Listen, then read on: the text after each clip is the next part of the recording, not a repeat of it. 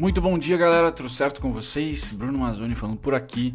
Seja muito bem-vindo ao Café com Traders aqui do Clube dos Dividendos. Vamos lá falar um pouquinho sobre o resumão para hoje, dia 14, segundona, comentando sobre o fechamento de sexta, né? Aquele famoso dashboard aqui da, da Blue Star. Vamos lá, quais foram os principais destaques na parte positiva de sexta-feira? Então, Vale digna aí de proventos, subindo 5,84% no ano, já sobe 16%, belíssimo investimento, minério de ferro despontando.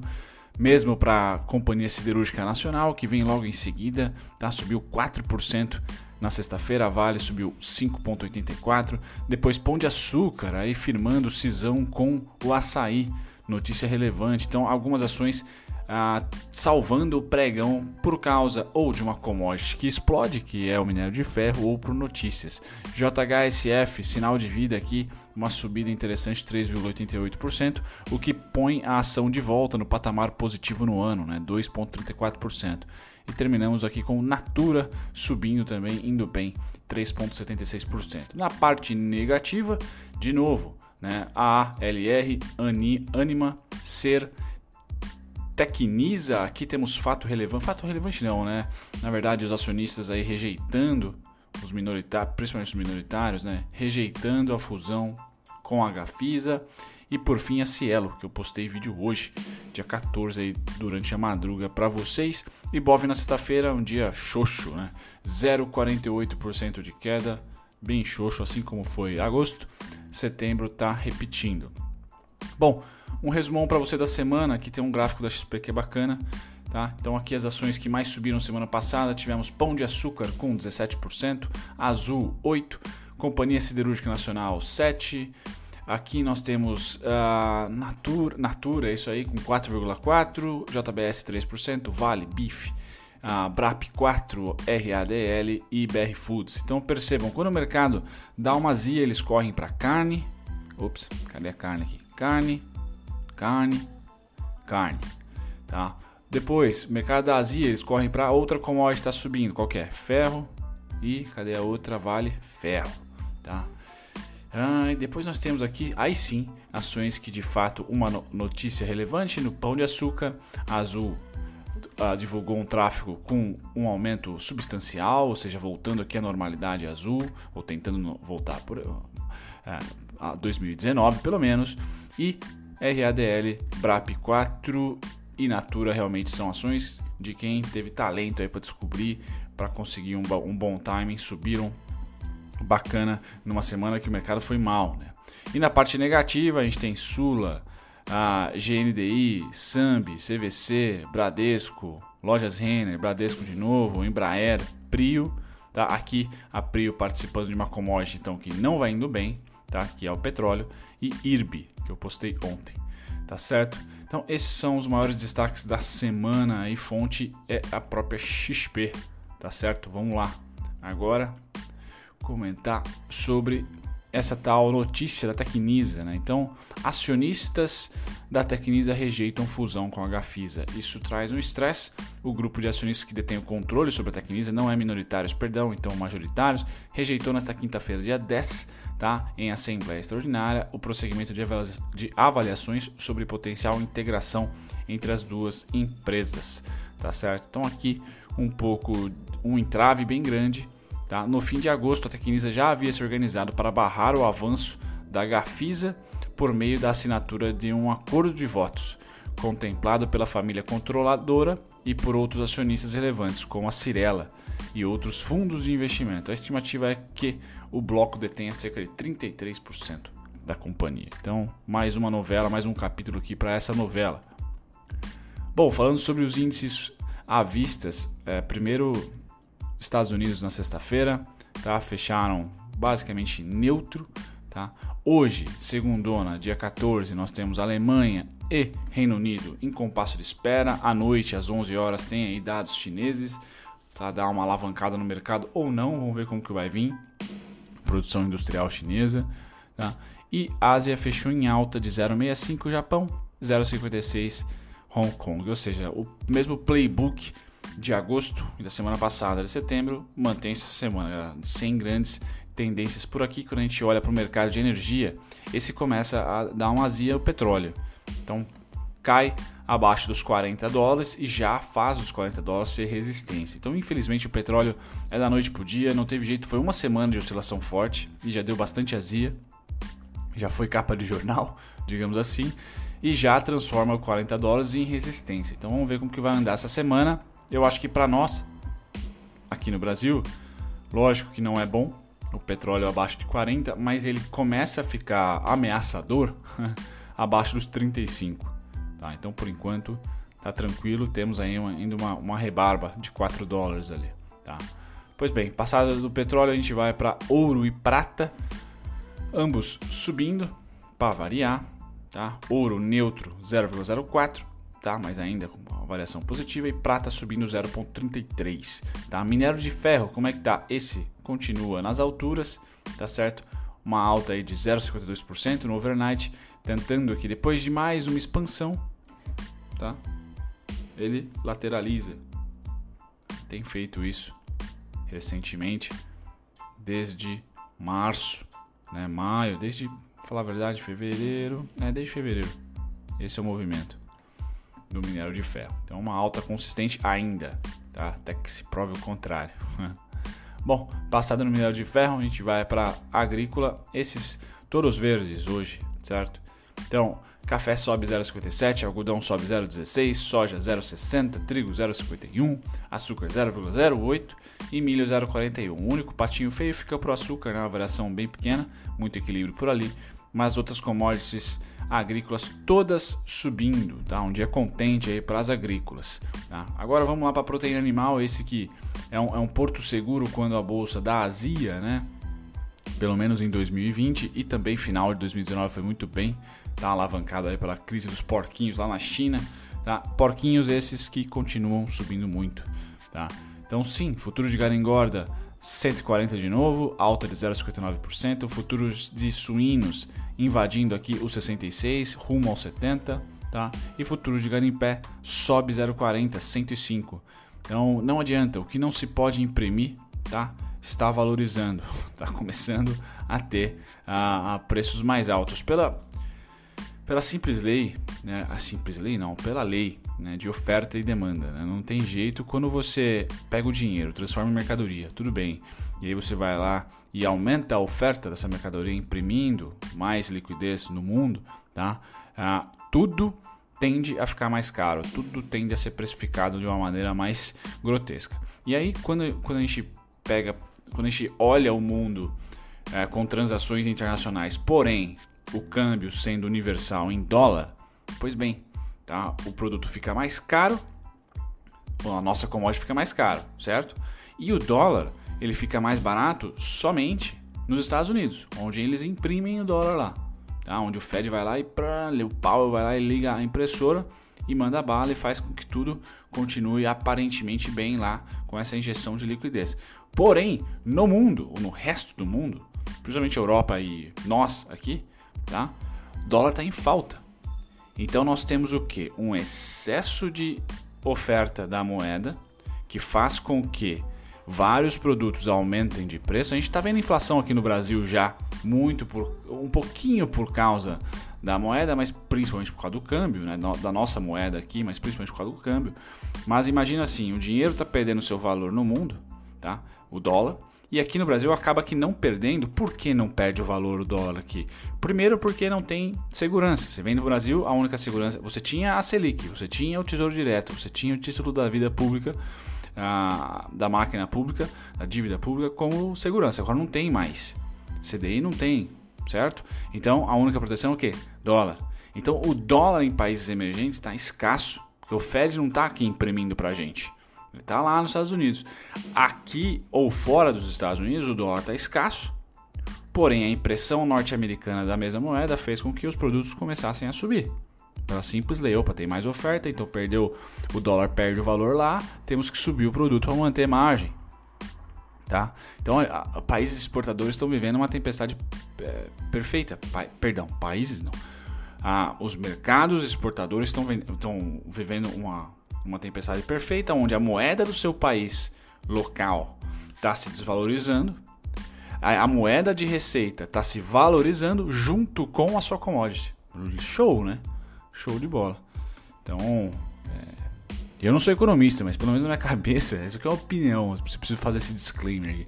Opinião clássica minha, tá? JBS com custos brasileiros, câmbio subindo e o preço da commodity subindo, simplesmente porque lá fora tem muito dinheiro. Os nossos principais compradores são os Estados Unidos e China, e os dois usam dólares, tá?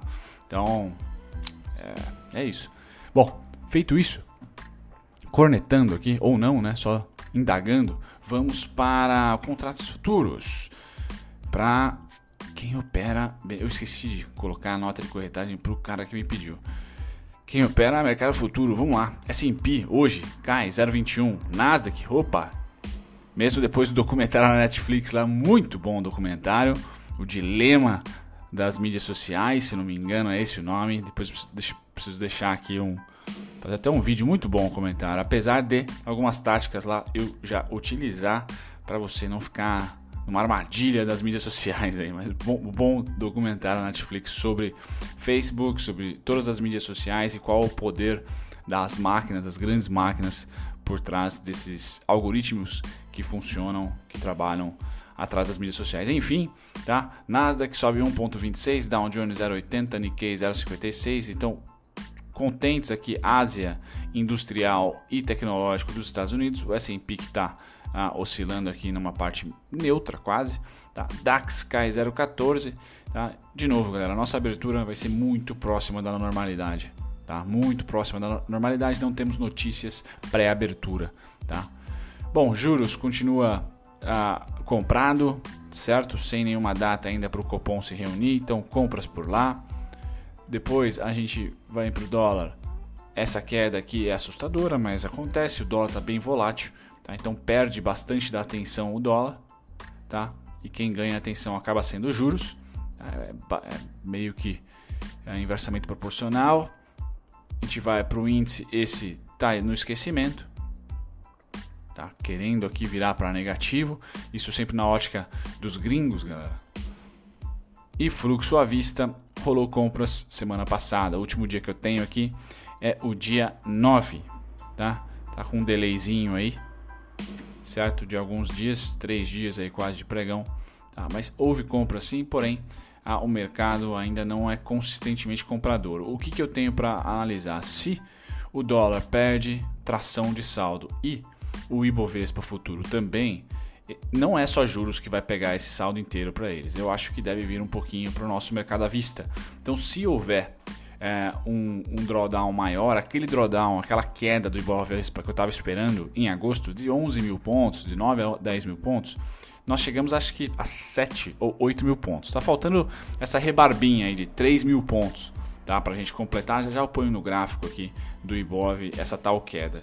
Se nós cairmos no preço, como estamos aqui, a linha preta, e esses caras que são os gringos continuarem comprando, olha, muito provável que a gente tenha um repique novamente, pelo menos até a, a casa dos 103, 104 mil pontos, que é o preço médio dos gringos certo? Eles estão vendidos no nosso mercado e o preço deles estão tá lá para 100, cento e poucos mil certo? Então ali é muito interessante e eu acho que é ali que a gente vai lateralizar. Caso haja um bull market no, no Natal, de novembro até dezembro, finalizando ali em, em janeiro, a gente deve ter o apoio dos gringos. Se não houver apoio dos gringos aí, realmente fica difícil acreditar que esse Natal vai ser tão bom quanto o Natal do ano passado, tá? Eu vou trazer para vocês aqui o EWZ primeiro, tá?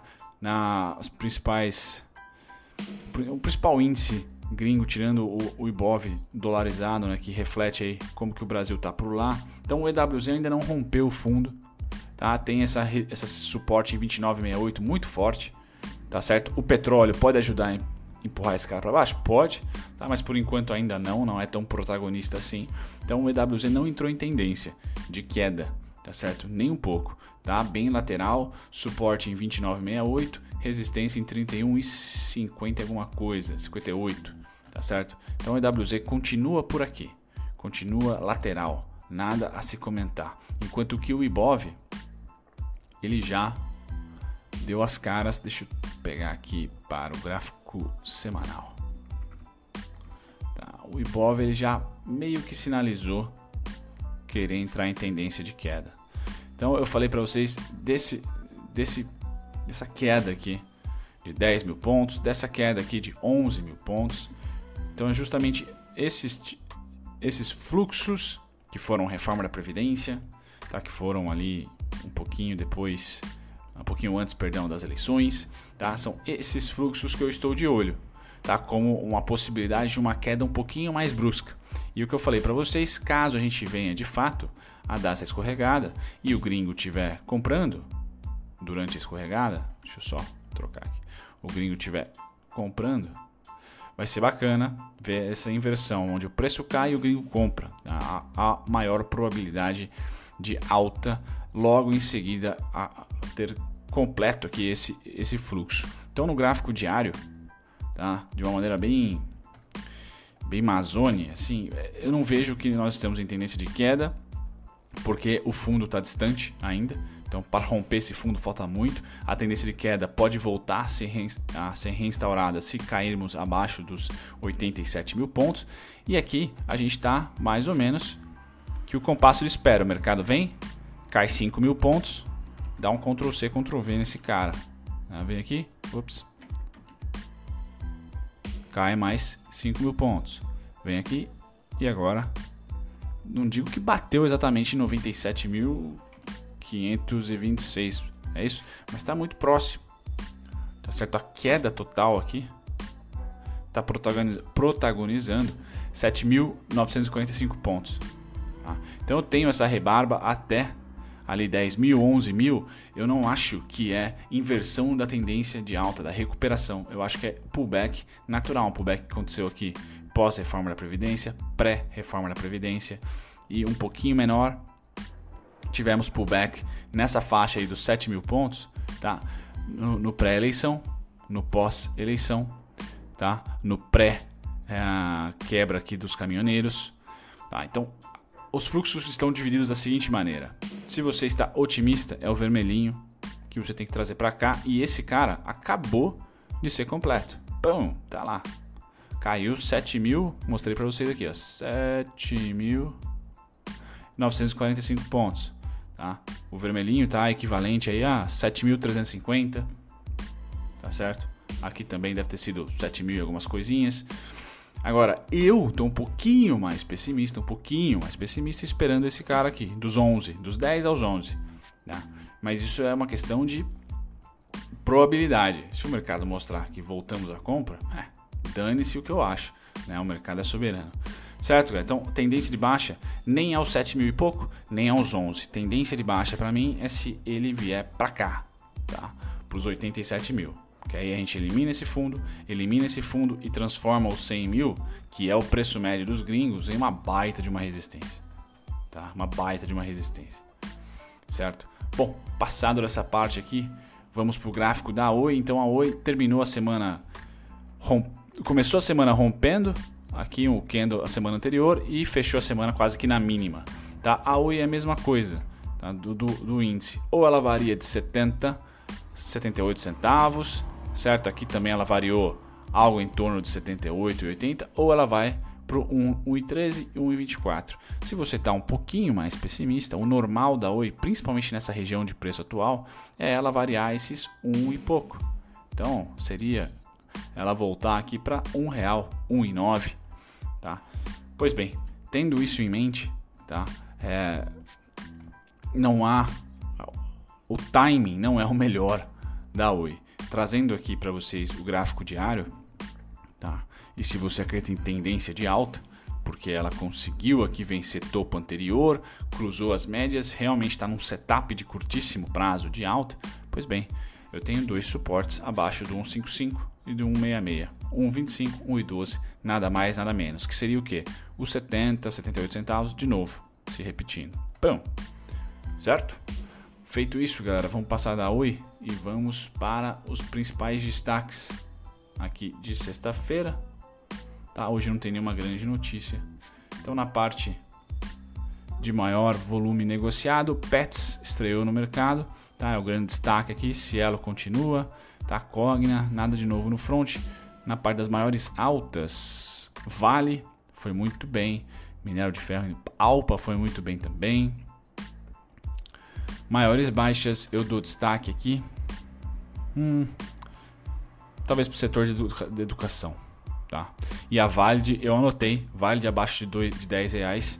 É, vou fazer um vídeo sobre ela essa semana. Um grande abraço, galera. Espero que vocês tenham gostado. Até o próximo. Tchau, tchau. Muito obrigado se você ficou até o final do conteúdo. Eu agradeço a companhia de vocês e eu estou aqui para convidar vocês a pesquisarem, talvez de uma maneira mais dinâmica, os conteúdos que vocês esperam aqui do canal assistir e também aprenderem do zero e de graça com a nossa descrição. Vamos lá, para você pesquisar exatamente o ativo ou o tipo de conteúdo que você quer achar aqui no canal, visite as nossas playlists. Aqui é só clicar em playlist, depois você vai ser direcionado a todas elas e aqui você vai encontrar o seu ativo preferido, o ativo que você quer estudar, unit preferencial, ordinária, ou playlists que contemplam aqui ações com alto dividend yield, ou duelo de ações, onde eu comparo duas ou três, cinco ações até que vocês pedem para mim nos comentários. Passar as playlists, você também pode aprender do zero e de graça, visitando a nossa descrição. Só ir lá na descrição de qualquer vídeo meu, você vai encontrar aqui primeiro e-books gratuitos e também videoaulas feitas por mim, gratuitas, sendo três principais aqui também temos as masterclasses